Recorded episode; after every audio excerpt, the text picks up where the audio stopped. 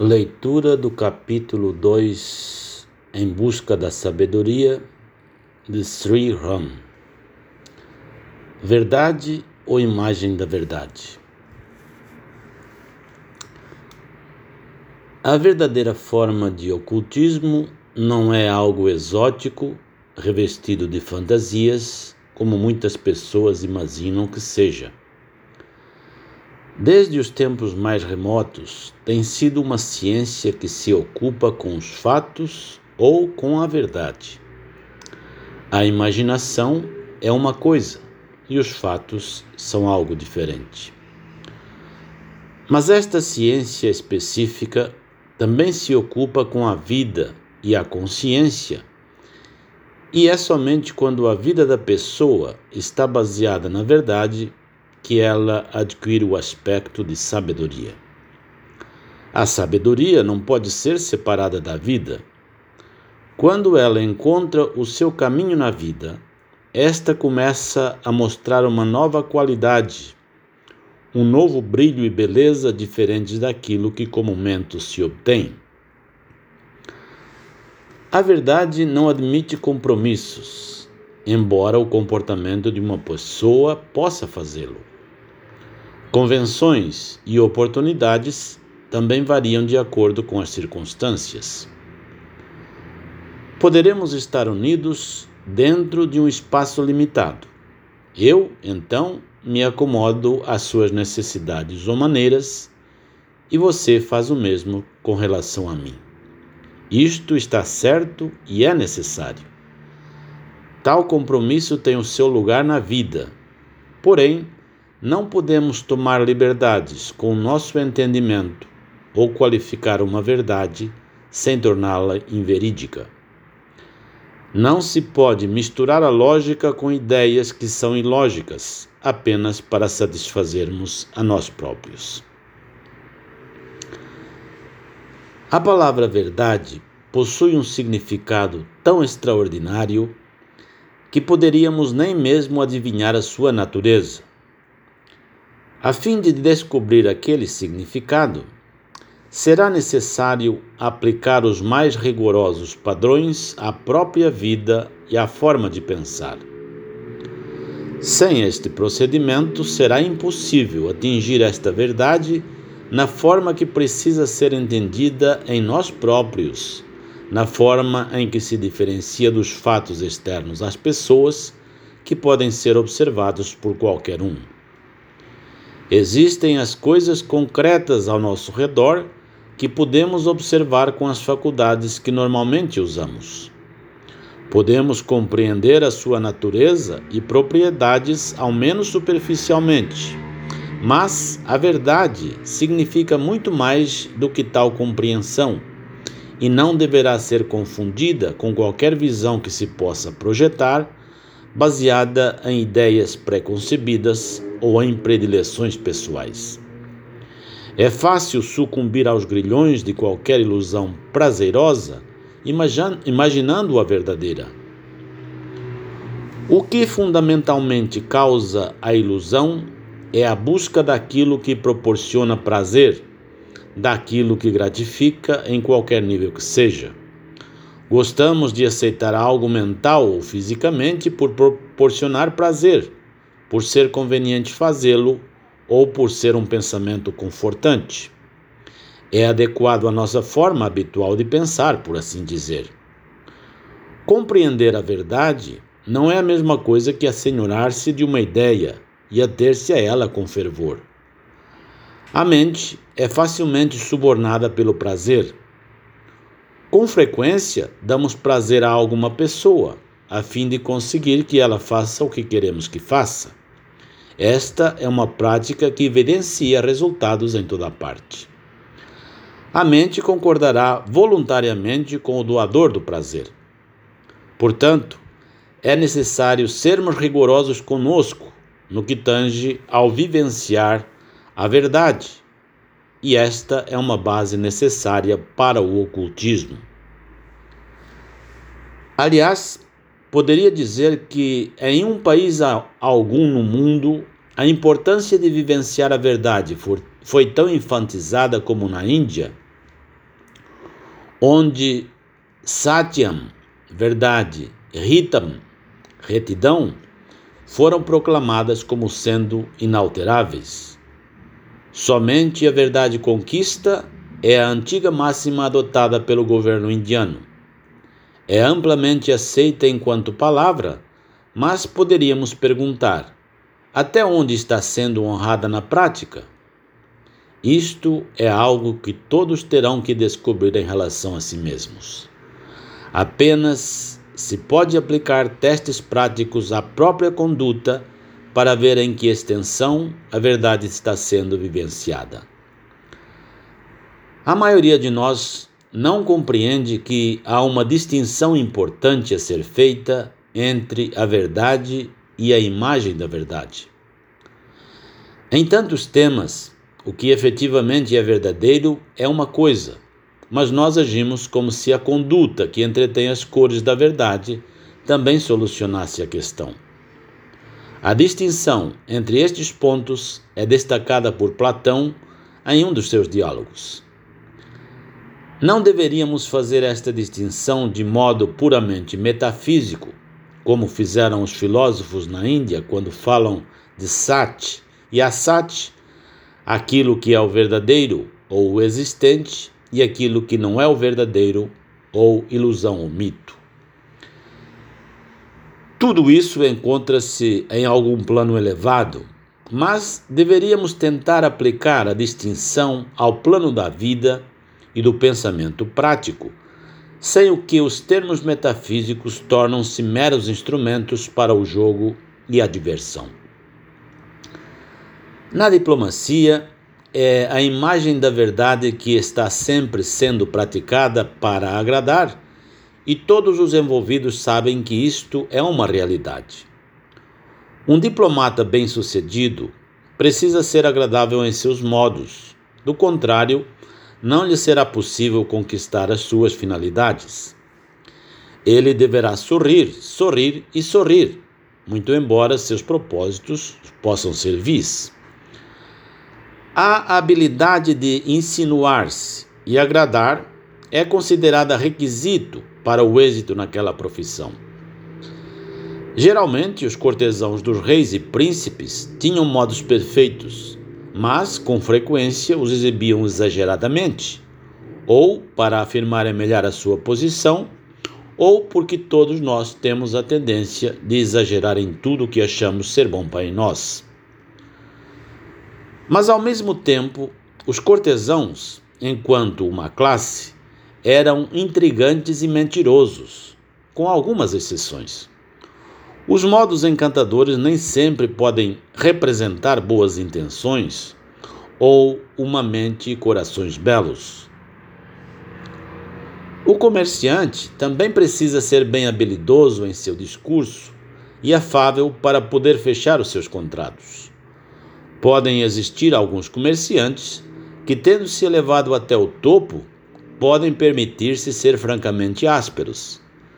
Também deve haver alguns que são retos em suas opiniões, não obstante todas as tentações.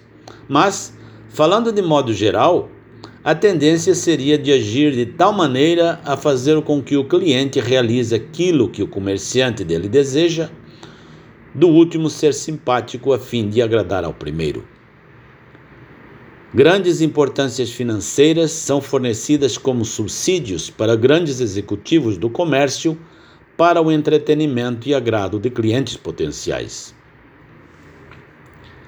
No campo do direito, é comum para o advogado que visa ganhar o seu caso argumentar de tal maneira que a pior razão se configure como sendo a melhor. Isto está sendo feito constantemente. O juiz precisa ser incisivo e bem instruído para que não seja dominado por esta argumentação habilidosa. Falando de uma maneira geral, a busca do êxito, na medida em que depende de outros, exige um padrão de comportamento adequado. Quando os reis estão no poder, somos monarquistas. Quando a monarquia cai, poderemos tornar-nos republicanos. Mas se ela for restaurada, então teremos novamente de penetrar no campo da monarquia. Este tipo de conduta tem sido praticado por algumas pessoas muito famosas. Elas têm sido capazes de permanecer na crista de toda a onda de mudança, embora outros ao seu redor sejam vencidos e obrigados a sucumbir. Viver uma vida de verdade não consiste meramente em falar a verdade. Pretender ser aquilo que não somos é tão corruptivo quanto a inverdade no discurso. Em nosso coração precisa reinar o amor genuíno pela verdade. Somente podemos ser integralmente verdadeiros se valorizarmos a verdade e atribuirmos importância a ela em nossa vida e pensamento, ou então precisamos estar tão plenos de amor que não podemos nutrir o menor desejo de enganar.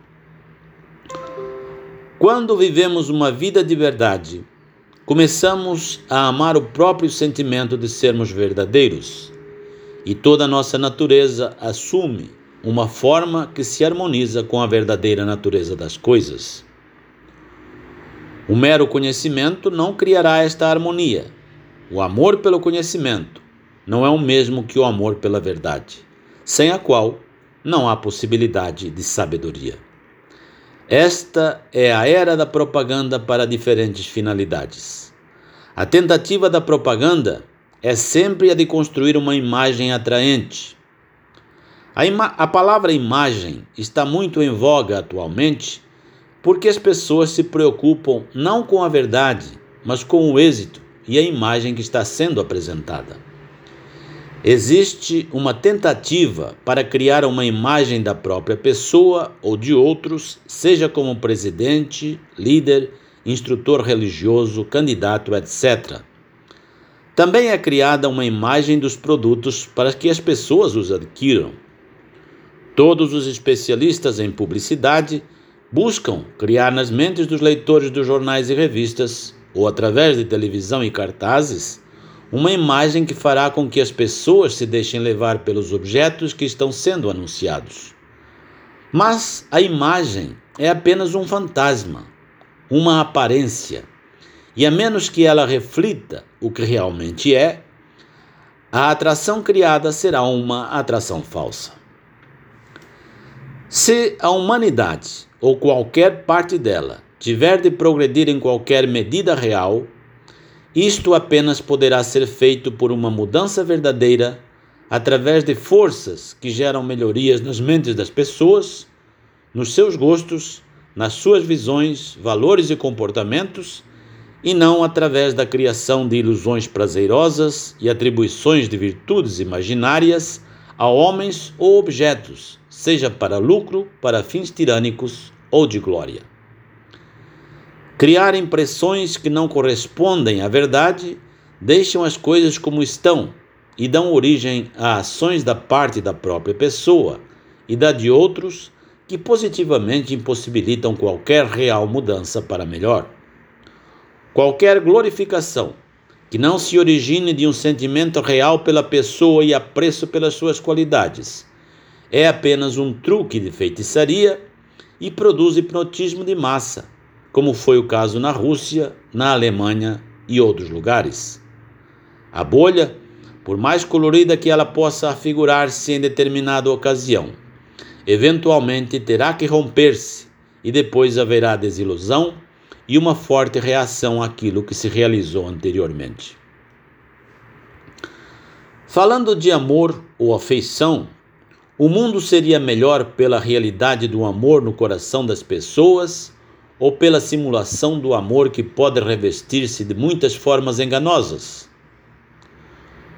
Pode-se criar uma impressão de amizade, como é feito pela estrutura política portentosa, mas isto é apenas parte do jogo diplomático. O que conta é o sentimento ou o espírito de amor dentro da pessoa, e isto é o que ajuda os demais. Eu não sei a extensão do bem de fingir uma atitude se você não a tem. Podemos satisfazer-nos facilmente com o fingimento e não atentar para a realidade. Se o substituto opera bem, por que preocupar-nos em encontrar a peça genuína? A palavra Deus é um substituto comum para Deus, a realidade. Deus é algo sobre o que nada sabemos, mas sobre o qual podemos formar as noções que quisermos. Existem todos os tipos de ideias sobre Deus, muito embora na prática a sociedade, o Estado e a religião nem sempre permitam que se tenha ideias próprias. Tempos houve em que as pessoas foram perseguidas por defenderem ideias diferentes daquelas da comunidade, envolvendo Deus, a natureza do universo ou qualquer outro assunto, por mais desligado que estivesse de sua conduta e vida. Eles eram considerados hereges e queimados por mera suspeita. Herege era alguém que não apenas não se conformava externamente com padrões estabelecidos, ou professava abertamente uma ideia contrária àquilo que constituía a ordem, mas até mesmo o fato de parecer estar nutrindo determinados pensamentos era considerado pecaminoso e subversivo. Não se pode dizer que um símbolo está destituído de valor. Pode não haver outra forma de nos referirmos objetivamente à realidade, mas um símbolo não passa a ser a, aquela realidade. Ele poderá ter o seu valor desde que compreendamos que é apenas um indicador ou substituto de coisa real. Torna-se um fetiche quando é adorado no lugar da realidade. A partir de um ponto de vista, um símbolo é uma sombra e a luz está por trás do homem que está olhando. No mito da caverna de Platão, a luz está por trás dos homens que estão olhando para as densas sombras na parede na frente da qual encontram-se. A sombra tem o valor de indicar a presença da luz e de dar um esboço do objeto que a obstrui, mas é necessário olharmos na direção adequada em busca da luz em si. É importante viver o tipo de vida implícita na palavra espiritual ou ser conhecido como alguém que obteve êxito em um campo desconhecido, sustentando um rótulo envolto por um halo artificial. Pensar em algo considerando-o ser espiritual é uma coisa, e realmente ser espiritual, sem nisto pensar de algum modo, é algo inteiramente diferente. Um homem que é conscientemente espiritual não pode ser espiritual na realidade. Deveria alguém renunciar àquilo que se pode renunciar facilmente, sem fazer disso um problema ou ser conhecido como uma pessoa que renunciou? Neste país, a Índia, temos muitos exemplos de renunciantes ostensivos. Eles enfeitam as margens do rio Ganges e também podem ser encontrados em outros lugares. Mas um homem que verdadeiramente renunciou a determinadas coisas não terá prazer em chamar qualquer atenção àquele fato. Quando uma pessoa fala em renúncia, pode ser que ela renunciou a algumas coisas, como tomar café pela manhã, mas definitivamente não renunciou à coisa primária, que é o seu eu. Toda a tendência da mente humana atualmente é de materializar e degradar tudo o que é verdadeiro ou real, reduzindo-o ao nível meramente mundano. Temos tanta habilidade de usar a palavra espiritual com uma mente material e é um espírito materialista. Quando falamos acerca de caprichos da mente e não de uma pessoa em particular, podemos ser bastante impessoais. Pensamos na mente como sendo um dos elementos da existência com determinada natureza.